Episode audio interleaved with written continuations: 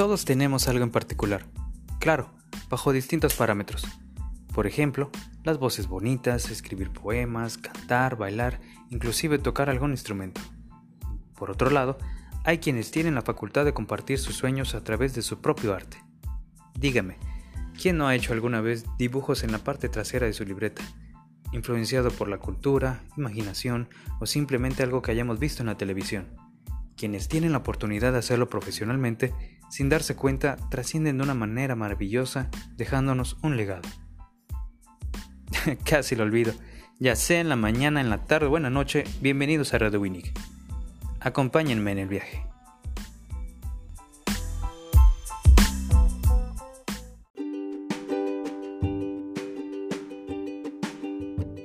Vale, perfecto.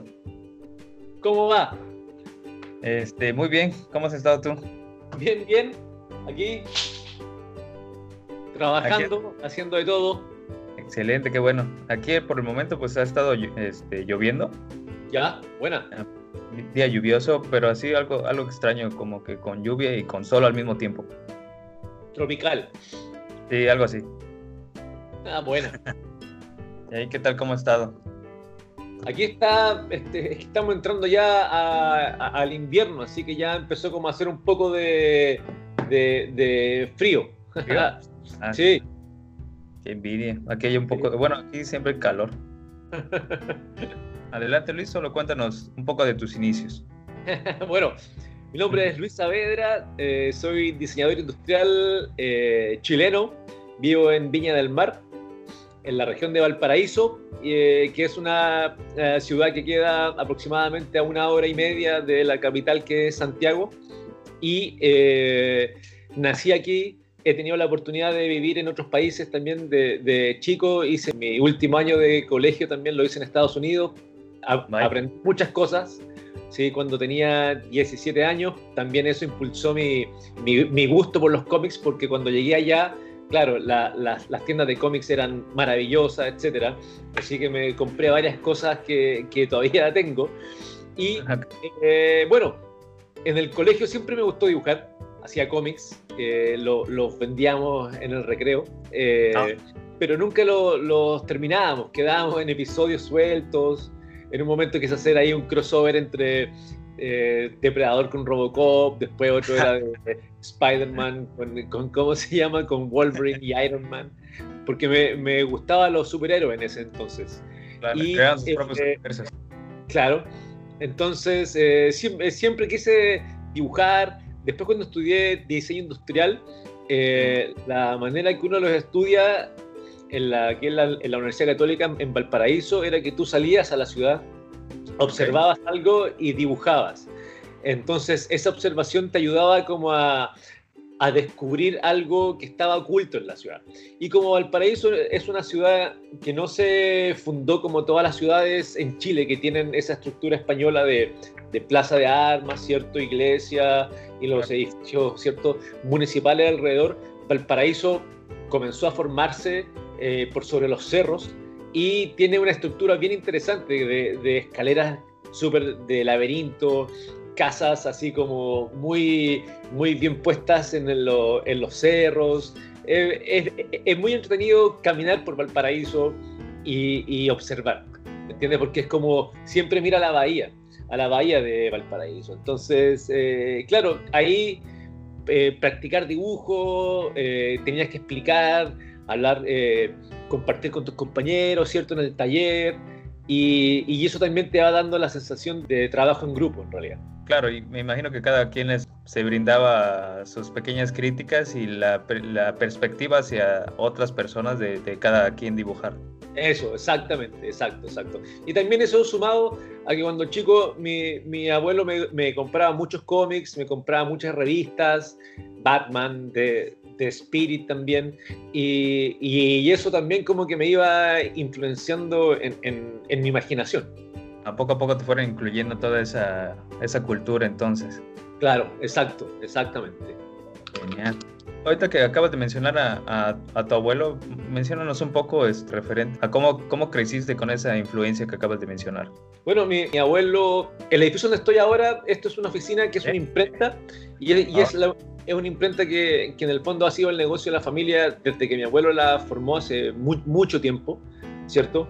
Y, y, y, ¿cómo se llama? Yo desde chico recuerdo haber venido a los talleres, ver, a mi abuelo imprimir, ¿cierto? En, la, en las máquinas de impresión a pedal que se usaba antes, ¿cierto?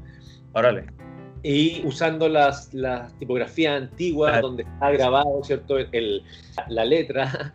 Y esa Era como de, madera, ¿verdad? ¿Cierto? Sí, sí, sí, eran, son, son de madera, pero la letra está hecha en aluminio, está fabricada ahí en aluminio. Ok, sobre el relieve. Exacto, sobre el relieve. Y, y ver eso de niño creo que era, era bien entretenido porque eh, una máquina que giraba, pasaba rodillos, ¿cierto? Impregnaba el papel de tinta, pum, y, quedaba la, la, impresión.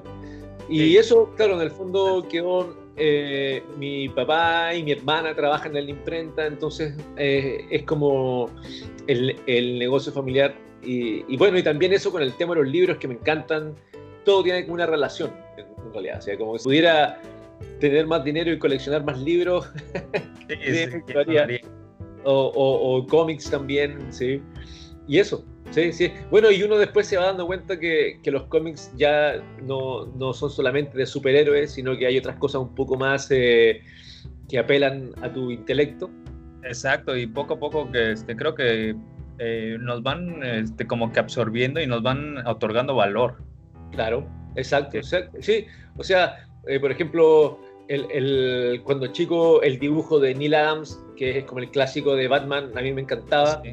Eh, pero después vas descubriendo el dibujo de cómo se llama de McFarlane que lo que hizo que Spider-Man tuviera esa sensación más eh, más arácnida exacto obviamente con los maestros como Jack Kirby que son espectaculares y después pero pasa a otro nivel por ejemplo con Alan Moore donde ya el cómic se transforma en algo totalmente intelectual. Si uno ve, lee, por ejemplo, From Hell, eh, que es así un libraco, así, pero increíble. Claro, hay, sí, sí, es una, una novela gráfica. Claro, hay que ser un poco maduro en el fondo para, para poder entender, entender todas las referencias históricas es algo más que un cómic, a, eso me refiero. Entonces, muchas personas todavía dicen, ah, esos libros de monitos. No entienden que, claro, que, eso tiene un peso literario muy importante en la cultura. Exacto. Eh, ¿En qué parte de, tu niñez este, te empieza a, influenciar más todo esto que acabas de mencionar y, te, comienzas a dirigirte hacia este, hacia lo que decidiste estudiar? Bueno, creo que eh, es una mezcla un poco. Creo que cuando tuve la oportunidad de, vivir en Estados Unidos y como salir un poco de la, de la burbuja, porque Viña del Mar es como una ciudad bien, bien, bien pequeña en el fondo. Eh, yo todavía tengo amigos de la niñez que nos juntábamos de repente, de vez en cuando, pero salir un poco de esta burbuja en el fondo a, conocer una realidad totalmente diferente, creo que me ayudó un poco a, madurar, ¿cierto? A pensar y, y, decidir ciertas cosas que uno quisiera seguir en el fondo, que decir, mira, en algún momento me gustaría hacer tal cosa, ¿me entiendes? O eh, por último, seguir haciendo cosas que, te, que sea un trabajo, pero que a la vez te entretengan, ¿me entiendes? Sí, sobre todo creo que es muy importante salir un poco de la zona de confort y aparte hacerlo lo que a cada quien le, gusta. Claro, exacto. Creo que así mismo también este, transmitimos todo el, todo el cariño que le tenemos al trabajo. Claro, y, sobre todo que, también eh, hay que tomar en cuenta que todo trabajo requiere un rigor, o sea, no, no por escribir un libro o, pintar, por ejemplo, o tocar guitarra, es menos trabajo, o sea, tiene la misma cantidad de trabajo que cualquier cosa en la vida. Que en el fondo cada trabajo es sobre todo el, todo lo que es como del ambiente creativo, eh, eh, es súper complicado eh, mantener porque hay que tratar de e, equilibrar muchas cosas, en el fondo eh, pensar, ok, puedo hacer esto, tengo la capacidad versus estoy ganando dinero con eso como para poder vivir de eso. Y, y eso requiere mucho trabajo, energía y, e impulso también. Sobre todo, me ha ocurrido a mí durante el tiempo de, trabajo que, de trabajos que he tenido. Cuando encuentras algo que en verdad, no sé, como que compaginas con el trabajo y te empieza a gustar y le empieza a agarrar cariño, creo que poco a poco se va dando y vas saliendo adelante y vas generando experiencia y vas brindando todo eso que, es parte de ti también junto con el trabajo. Exacto, es, eh, creo que es muy importante que, que al principio se haga eh, muchas cosas, eh, tratar de, experimentar. Por eso creo que quizás me hubiera gustado más dibujar más en el colegio, en realidad, así como que, o, que algún profesor te dijera, o que te apoyaran, ¿me entiendes? más, que, te guiaran en el camino, ¿no? Exacto, exacto. Entonces, en mi caso, más que eso fue, un, fue ir descubriendo qué es lo que podía hacer, ¿cierto? Eh, a través de los dibujos, a través de los croquis, etcétera. Entonces, eh, creo que es muy importante esa guía de, de tener un, un profesor, ¿cierto? Qué bueno que lo encontré cuando estudié diseño industrial porque ahí, ahí se daba esa situación entre profesor y, estudiante y taller y todo eso. Ya un poco más de cercanía y aparte este, como que la, esa crítica ¿no? entre maestro alumno, que es donde más te apoyaba. Exacto. El, estilo de, dibujo que tienes actualmente, ¿cómo lo fuiste desarrollando? Por ejemplo, el, hay, eh, hay muchos estilos de dibujo. Hay un estilo que es, eh, que yo le llamo, que son los croquis, que en el fondo son los sketches, ¿cierto? Claro, claro, es el, inicio y como tipo borrador de todo lo que quieres hacer. Exacto. Y cuando comencé a dibujar como en serio, que, que creo que fue cuando estudié diseño industrial, el estilo se, se, transformó en un estilo creo que un poco más, ¿cómo podría decir? no, no es elegante la palabra, pero es un dibujo que trata de atrapar algo de la realidad, ¿me entiendes? Si, si está dibujando una calle, dibujar la calle, observar la, la, sombra, ¿cierto? Observar a las personas que van caminando por ahí. Y, y, eso de alguna forma te va dando como que la ciudad te, te habla a través del dibujo. Eso, eso es, ¿me entiendes? Como que la, la, la, ciudad tiene la capacidad de hablarte mientras estás observando, porque en realidad eh, si uno se da cuenta en el diario vivir, como que no te sientas como observar. Claro, claro. Como que a veces, claro, eh, pasa todo, ¿cierto? Pasa el tráfico, pero son muy pocos los momentos en que te puedes sentar como observar eh, qué es lo que ocurre en una plaza y, todo eso. Entonces creo que eso, eso me, me ayudó mucho a desarrollar un, estilo de dibujo en el cual yo yo no dibujo con lápiz de carbón y después pinto encima, ¿me entiendes? Yo dibujo inmediatamente. Sí, de hecho sí, sí he visto en algunos reviews que has subido a través de tu canal Sketcheando. Sí, es que solamente, así es, solo pones la cámara y empiezas, te sientas frente a la libreta, tomas tu, tu lápiz o lo que vayas a utilizar de, como herramienta claro. y sobre la marcha y en ningún momento se ve que hayas detenido la, grabación y hayas vuelto a empezar o, no sé, hayas arrancado la página. Tienes esa, esa práctica de que tienes la idea y la plasmas. Claro. Sí, eso, eh, o sea, muy interesante porque te das cuenta que, hay que tomar a tu mano. Sí, claro. Que hacer que tu mano haga lo, que, tú quieras. Exactamente. Hay una entrevista muy interesante de Moebius en el cual dice que él cuando dibujaba, eh, él entraba en una, especie de trance. ¿Me entiendes? Como que él... Eh, ¿Se de todo? Sí, él... Sus su, dibujos ya son así parte de, la historia del cómics. Y si te das cuenta, él, bueno, ¿qué decía él? que, que él como que, que, que, se que entraba en otro estado. Sí, de trance. Mental, claro. A veces ayudado por sustancias alucinógenas, a veces no. pero, pero él tenía esa capacidad de, de, de, entrar en ese estado y dominar a su mano y dibujar lo que él quería dibujar.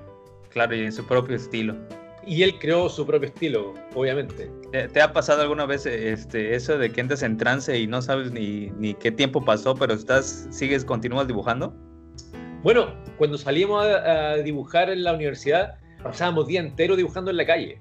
Y esa experiencia de ir todos los días a la calle con tu croquera, con tus dibujos, eh, también tiene algo muy bonito porque empieza a conocer muchas personas en la calle. ¿Entiendes? Yo me sentaba en el suelo a dibujar en, alguna plaza, etcétera, y muchas personas se acercaban eh, con mucha curiosidad, ¿me entiendes? Ah, ¿qué está haciendo? etcétera. Y te das cuenta que, que, el dibujo produce esa curiosidad en las personas. Exacto. Eh, hay, hay una cosa que a mí me interesa mucho, que es por qué todos dejamos de dibujar, por ejemplo. Cuando, somos niños todos dibujamos.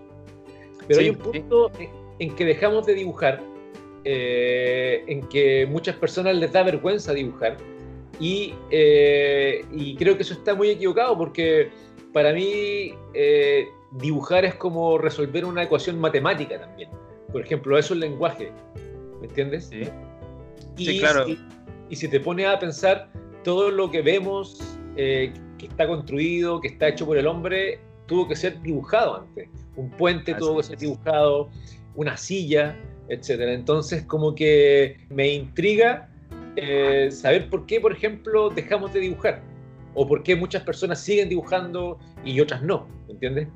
Claro, por ejemplo, este, de hecho, ya que lo mencionas, este, yo en algún punto de, mi niñez, este, comencé a dibujar, no sé, lo, lo que veía en la televisión, influenciado por mi imaginación o alguna película, una caricatura y lo plasmaba. Pero como dices tú, y, es cierto, y no me había puesto a pensar, ¿en qué momento dejas de, tal vez como de, de creer en ti mismo, no sé qué, pensamiento pasa en ese momento, que simplemente lo dejas de hacer y dejas, dejas de, darle ese entrenamiento a, la, a tu mano para que siga dibujando. Claro, o sea, hay muchas personas que se han acercado a mí eh, y me han dicho, oye, yo cuando chico dibujaba súper bien. pero, pero ¿por qué dibujaste, o sea, por qué dejaste de dibujar? O sea, ¿qué pasó? Etcétera. Y, por ejemplo, pasa algo muy lindo. Eh, en la FIL de Guadalajara, que fui el año pasado y el año antepasado también, okay. Eh, con mis colegas chilenos, que fuimos y estábamos en un stand de la narrativa gráfica chilena. Okay. Y yo, yo, yo siempre me pongo a dibujar frente al público y la gente se acercaba y los chicos se armaba un diálogo súper interesante. Entonces, sí, como que se produce una, hay una interacción bien entretenida, bien entretenida con las personas. Y supongo que no, no, no, faltó aquel niño de que a través de, de, esa, de esa imagen que le brindaste, a través de tu trabajo, me imagino que comenzó a dibujar. Claro, por ejemplo, ahí en la FIL, con varios chicos que, que llegaba, hacíamos como intercambio de dibujos. Yo le daba uno mío que yo hacía y ellos me daban uno que ellos hacían en el momento. Ah, genial. Sí, entonces, como que, bueno, varios dibujaron Dragon Ball. Sí, sí, toda la influencia que hemos tenido durante todo eso. claro. Así que no, creo que hay, hay algo interesante, hay, hay, algo bien entretenido que quizás las personas, quizás no es, no es necesario ser el mejor dibujante del mundo, ¿me entiendes? O sea, no hay para qué ser, eh, o sea, nunca voy a ser Da Vinci, ¿me entiendes? O nunca voy a ser, no sé, eh, otra persona pero, pero, pero hay algo entretenido en el hacer, en el dibujar, y en el dibujar como tú dibujas y, punto, ¿me entiendes? Hay algo creo que, que, que, tu cabeza empieza a funcionar de una forma más lúdica. Exacto, creo que hay un punto así este, para de cada quien que entra en como que en madurez y empieza a, este, a crear su propia fórmula, como en tu caso, por ejemplo, empiezas a, a través de, de, tu trabajo eh, a brindar es, todo lo que pasa por tu cabeza a través de, de los dibujos. Claro, es una forma de, eh, o sea, yo siempre he creído que es como una especie de, de resolver ecuaciones matemáticas. sí, fíjate que esto no lo había escuchado, pero pues... Eh, es, es un lenguaje, ¿entiendes? Exacto. Bueno, y a todo esto, ¿en qué momento de, toda esta evolución y experiencias salió la idea de crear a Aldair? Bueno, el, eh, o sea, ese proyecto nació como una animación, como una serie de animación. Okay. Eh, y, quise escribir una historia que involucrara ciertos elementos de Chile, así como la Antártica, los, eh, los que son las personas que, lo, que, habitaban la Patagonia en Chile, con sus mitologías propias, etc. Y quise eh, crear una historia de, ciencia y fantasía, pero para niños, infantil, también basado un poco en lo que es Duna, claro. Entonces eh, comenzó como una historia de, animación y la verdad que eh, hacer animación en Chile es, muy caro, es muy complicado también. No, no, lo, no lo he podido hacer, siempre quedó en, en, en, piloto, ¿cierto? Ok. pero hubo un momento en que fue que donde conocí a Cristian Morales, que es el partner con que yo trabajo toda la parte eh, escrita. Cristian venía terminando una novela gráfica, Hijo Ladrón, que es una obra literaria muy importante en Chile y él la adaptó para hacer cómics para niños ah, y, o sea, para más jóvenes. Entonces, cuando conocí a Morales, yo le mostré todo esto que habíamos hecho y, y me dijo, bueno, ¿por qué mejor no, no lo llevamos a un cómics que es más rápido y y es mucho más barato. Entonces me dijo, mira, yo, yo te adapto la historia, eh, pásame el guion de televisión y de animación que había y fuimos tomando elementos eh, importantes de la historia y los fuimos plasmando en un cómics. Ok. Él eh, impulsó tu trabajo y creo que encontraste una muy buena mancuerna, me imagino. Claro, sí, sí.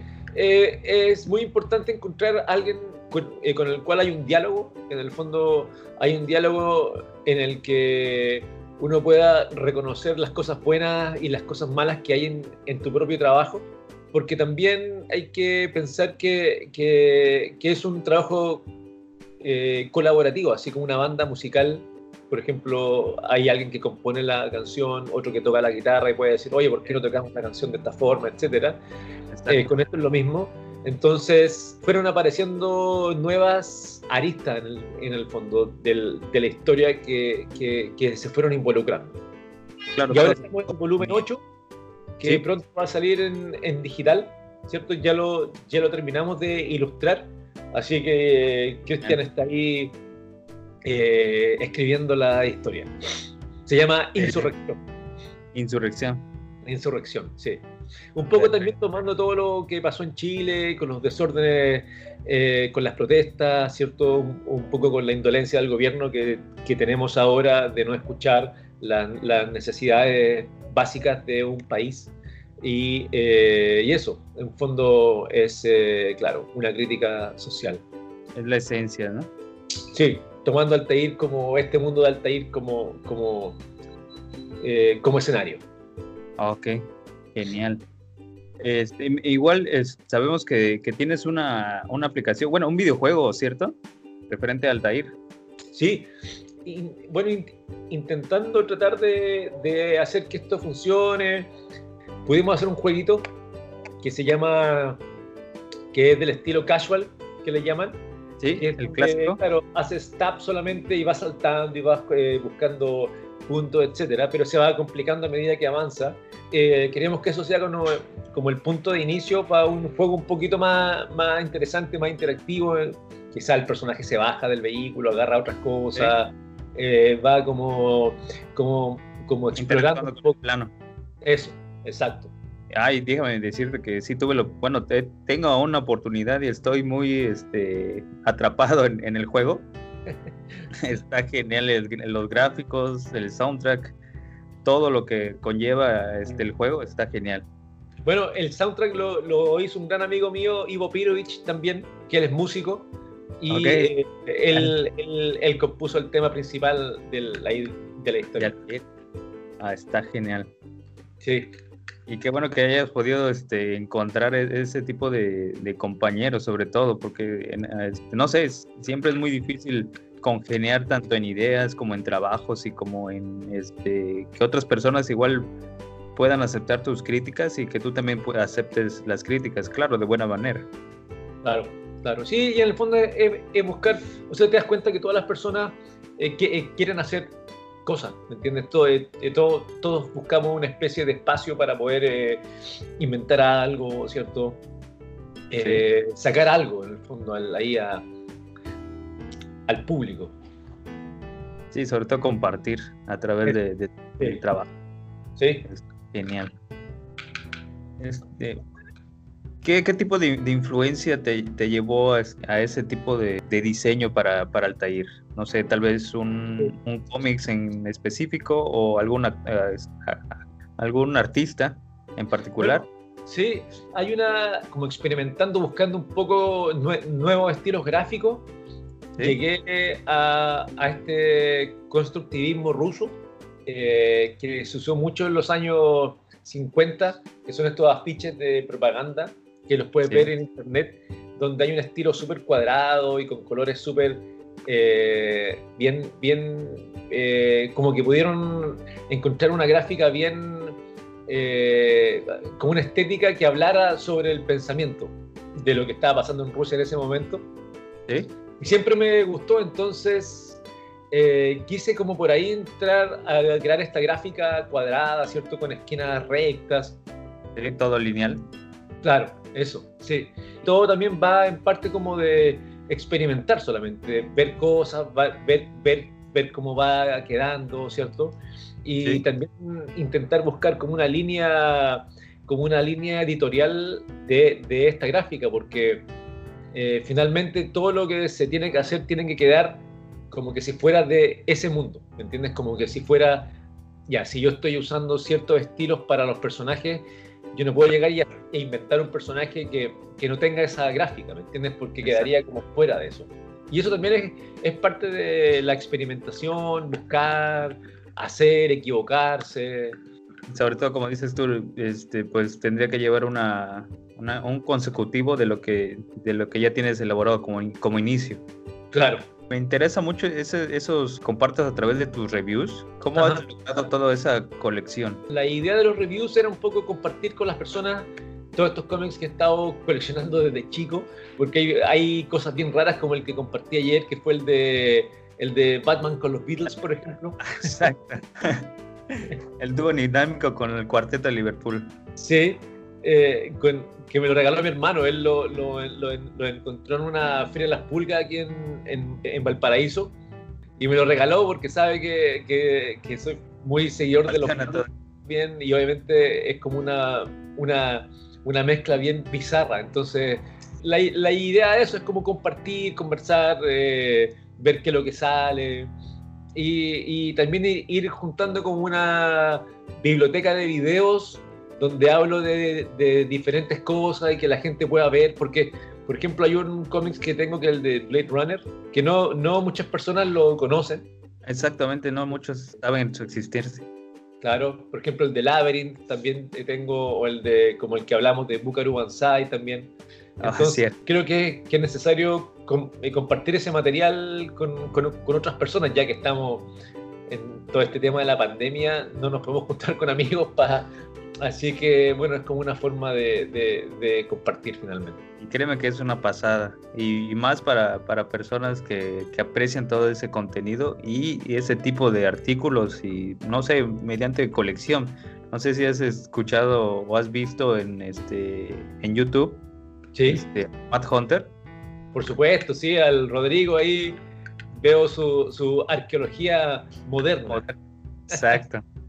Creo que es este. Sí, sí, y es muy interesante porque él encontró ahí un, eh, un nicho muy interesante que es, eh, que todo este mundo de los tianguis, de, lo, de las ferias de las pulgas, donde van quedando, como él dijo, parte de la arqueología de nuestra época, ¿cierto? Ya sea muebles, eh, ya sean, qué sé yo, radios, por ahí encuentra el tema de los vinilos también, juguetes, etcétera. Entonces, como como que ahí son, son museos urbanos, si, lo, si lo pudiéramos decir de una forma. Bueno, me imagino que poco a poco irás compartiendo con, con todos nosotros un poco de, de, tu colección.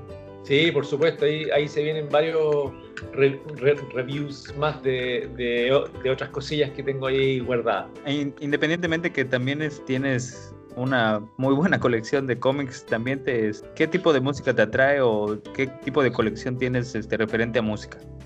Sí, bueno, desde chico me gusta el, heavy metal y eh, por parte de mis primos eh, que eran mayores, ellos ya empezaron a escuchar metal antes que yo y me prestaban disco y cassette. Entonces, por ejemplo, Iron Maiden es uno de mis grupos favoritos, los he visto muchas veces aquí cuando vienen a Chile. Ah, ¿en serio? sí, estuvieron en octubre aquí el año pasado. Y no, es, es, una aventura ir a un recital de, de Iron Maiden, en realidad.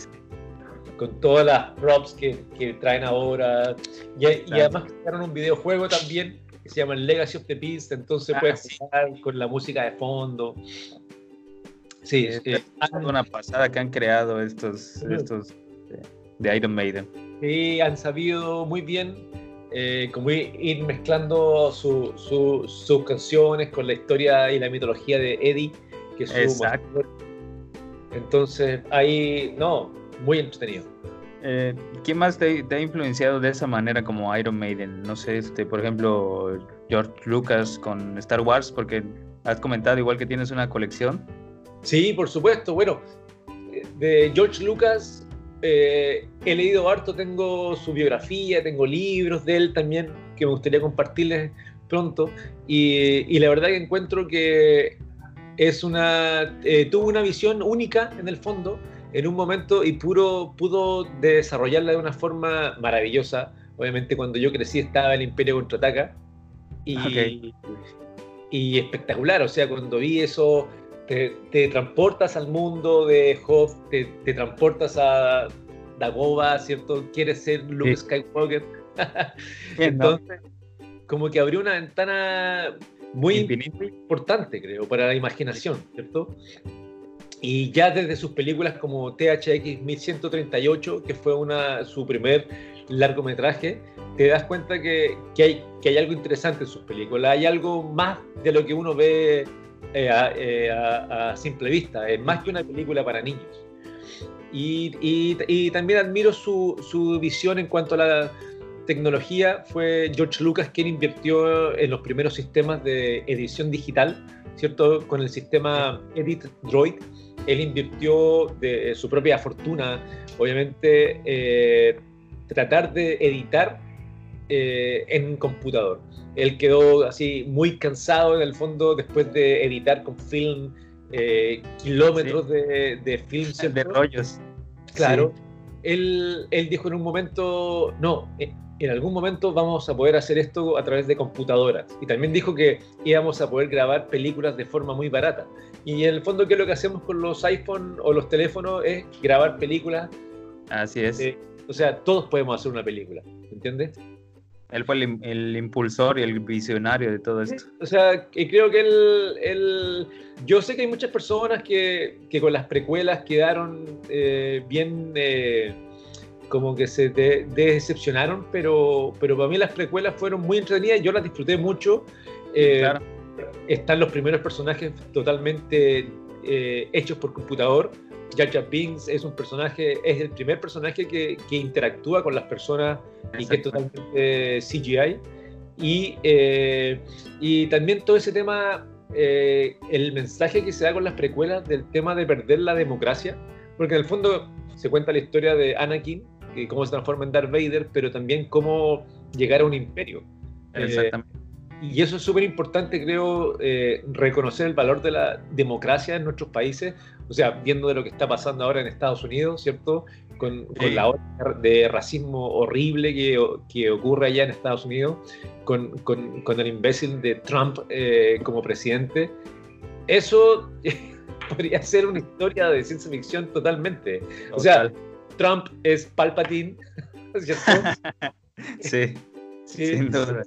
Y, Estados Unidos ahora es, es, un imperio, ¿cierto? Donde están eh, maltratando a la gente eh, y todo lo, todo lo horrible que tú ves en las noticias. Entonces, ahí Lucas fue súper visionario y por eso lo respeto, así que...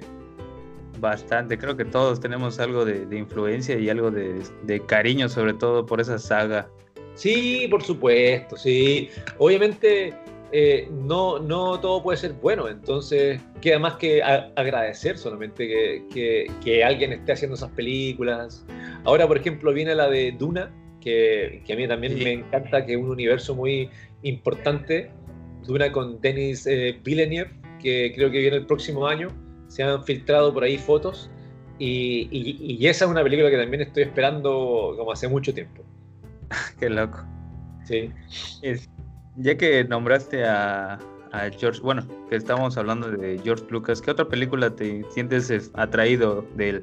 Ah, bueno, mira, George Lucas también eh, actuó como productor eh, durante mucho tiempo de otras películas, por ejemplo, como Tucker, el, el, Regreso a Oz, eh, El Pato Howard, por ejemplo, la, la, película, y obviamente Indiana Jones, o sea, Indiana ah, Jones. Otra pasada. O sea, ahí, ahí tienes también la, la, la, visión de, de, George Lucas como, como, un, eh, como un narrador, ¿cierto? Como un narrador de historias. Sí. Sí, ah, bueno, y, me, me, me, gustaría compartirle una historia que me pasó porque un, eh, el año 2011 o el 2010, no lo recuerdo, tuve la oportunidad de ir a visitar el, el Skywalker Ranch en San Francisco, sí, ahí en el, el Marine County. Estuve un día en el rancho Skywalker y conversando con unas personas muy interesantes. Y también, claro, veía los Oscars de las películas por todas partes. Sí, me imagino. Ya antiguos por todas partes, las maquetas de, las de las películas. Entonces cuando te ves cuando ves eh, todo eso, que es un lugar precioso, es un lugar entre montañas, todo verde, eh, con unas eh, lagunas entre medio, una biblioteca maravillosa, te das cuenta que, claro, que, que, ningún estudio de película ha invertido tanto como lo ha hecho George Lucas en, para, la, para el cine. O sea, de, de forma independiente. Claro, Sí, sobre todo el, tipo de trabajo que, muestra todo, sí, sí vale la pena. ¿Qué otro tipo de, películas recuerdas de, esa misma época? Bueno, el, eh, siempre desde chico me gustó 2001, eh, Kubrick creo que es un, genio, ah, ya a otro nivel, ¿cierto? sus películas te hablan como a otra parte de, tu intelecto.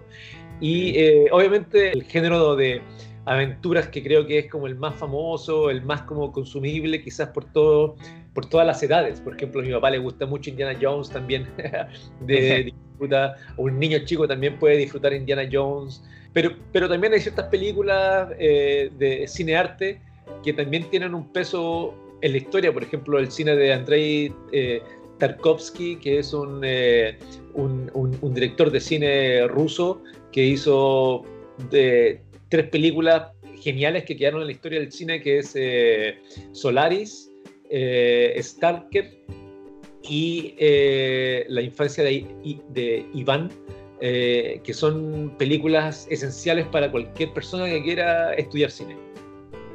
Genial. Fíjate que todas esas que acabas de mencionar creo que no conozco ninguna, pero sí sería muy bueno comenzar a, este, a ser parte de esa historia que comentas. Solaris fue, eh, fue una especie de 2001, eh, eh, pero hecha en Rusia y con una, con una estética diferente, con muy buenos efectos especiales para la época, y también habla, habla de ciertos temas esotéricos, temas más abstractos, etcétera, pero de una forma hermosa. La otra que nombré, Starker, que, en español es La, la Zona, la, que la encontré como 200 pesos en, ahí en Gandhi. Ah, Muy ¿en Sí, sí, sí. No, menos, 50 pesos creo que estaba el DVD. Eh, sí. Eh, eh, Starker también con un tema de ciencia ficción, ¿cierto? Donde hay un lugar donde cayó un meteorito y, y resulta que en ese lugar eh, como que no funcionan las leyes ni, ni, del tiempo ni de la gravedad, entonces ocurren cosas extrañas y hay ciertas personas que te pueden llevar a ese lugar. Y la historia cuenta la historia de uno de ellos que, que lleva a un grupo de personas a conocer la, la zona. la, la, verdad sí se me hace muy interesante, pero pues creo que a través, así como lo, lo mencionas, creo que se hace un poco más de esas ganas de, de verla también. Sí. Bueno, puedes ir ahí a un Gandhi más cercano y, barato el DVD. Correcto. Eh, bueno, de hecho, a través de, tu review tengo muy pendiente que igual mencionaste a Willow. Sí, por supuesto, Willow, un clásico ahí. Lucas quiso tomar su, propia versión del Señor de los Anillos. Sí. Igual, es, ah, bueno, tengo muy, muy marcado el, momento en cual hiciste review también del tipo de arte que se encuentra en Somewhere in the Time, del disco de Iron Maiden. Por supuesto, o sea, Somewhere in Time, ya la, la propia portada es maravillosa, ahí con, eh, con, con, Derek Riggs, que lo conocía en, en, Comic Con, yo fui el año pasado a, Comic Con y ahí conocí a varios artistas eh, excelentes, Bill Sienkiewicz, Neil Adams, eh, Mike Mignola, eh, Steranko, eh, Derek Riggs, Frank Miller. Fue, fue, una experiencia ahí también fantástica participar de, de, Comic Con, que lamentablemente este año no, no se va a hacer en forma presencial, sino en forma digital. Sí. Claro. pero haber ido y, y, y, haber participado de eso fue eh, impresionante, muy, muy interesante ver las cosas nuevas que se lanzan, eh, también comprar cómics, sí. Así es que, no, fue, un, fue una hermosa experiencia. Y sobre todo que hayas podido tener la, experiencia. Y, este, y bueno, y supongo que también este, ya estando ahí, también llevaste a, a todo tu trabajo referente al DAIR. Claro, Sí, ahí, ahí, ahí eh, tuvimos la oportunidad de tener un stand también con los colegas de la narrativa gráfica para exponer todo el trabajo chileno que, que se hace en, en cuanto cómics. Eh, ¿no? Muy entretenido. Así que esperemos que el próximo año sigamos. sí, siga todo eh, en marcha. esa hermosa feria. Sí. No sé si te gustaría comentar algo más, ¿cómo estás de tiempo? Yo creo que como para cerrar, eh, me, gustaría contarle que siempre estoy eh, dispuesto a si alguien quiere un consejo, alguna pregunta, está en mis redes sociales, me, pueden preguntar sin ningún problema. Yo encantado de, responderles y de tener ahí una, comunicación con, el público. y, eso. Y bueno, gracias a ti también por, por, por, tu interés en lo que hago y, y, por esta entrevista. Perfecto, Luis. Muchísimas gracias por, aceptación igual de, de, la entrevista y aparte por, por abrir las puertas y brindarnos todo ese apoyo que sin duda no creo que, que alguien vaya a desaprovechar. gracias, Pedro. No hay ningún problema. hermano muchísimas gracias por, por compartirnos todo esto en este tiempo. Esperamos que no sea la primera vez. Sí, que podamos grabar este, no sé, tal vez hacerlo, este, hacer un video y mostrar poco a poco todo esto de lo que acabamos de hablar y hablar de muchísimas cosas más. Sí, por supuesto. Y, eh, también espero volver pronto en algún momento ahí a Quintana Roo. Yo he estado ahí en esa hermosa tierra, ah, en, en Tulum, por ejemplo, ahí también hice unos croquis de Tulum, eh, que también te voy a sacar una foto. Perfecto. Sí. Aquí te estamos esperando sin falta. ya, ya Pedro, un abrazo. Vale, igualmente, un abrazo. Muchísimas gracias, que estés bien. Salud, adiós. Hasta luego.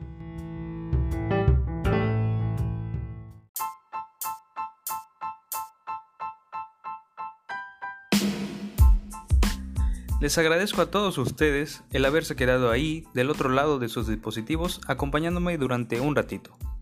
Síganos aquí y en todas nuestras redes sociales para no perderse nada del contenido que estaremos subiendo. Les mando un abrazo bien grande y nos escuchamos la próxima vez aquí por Radio Winnick.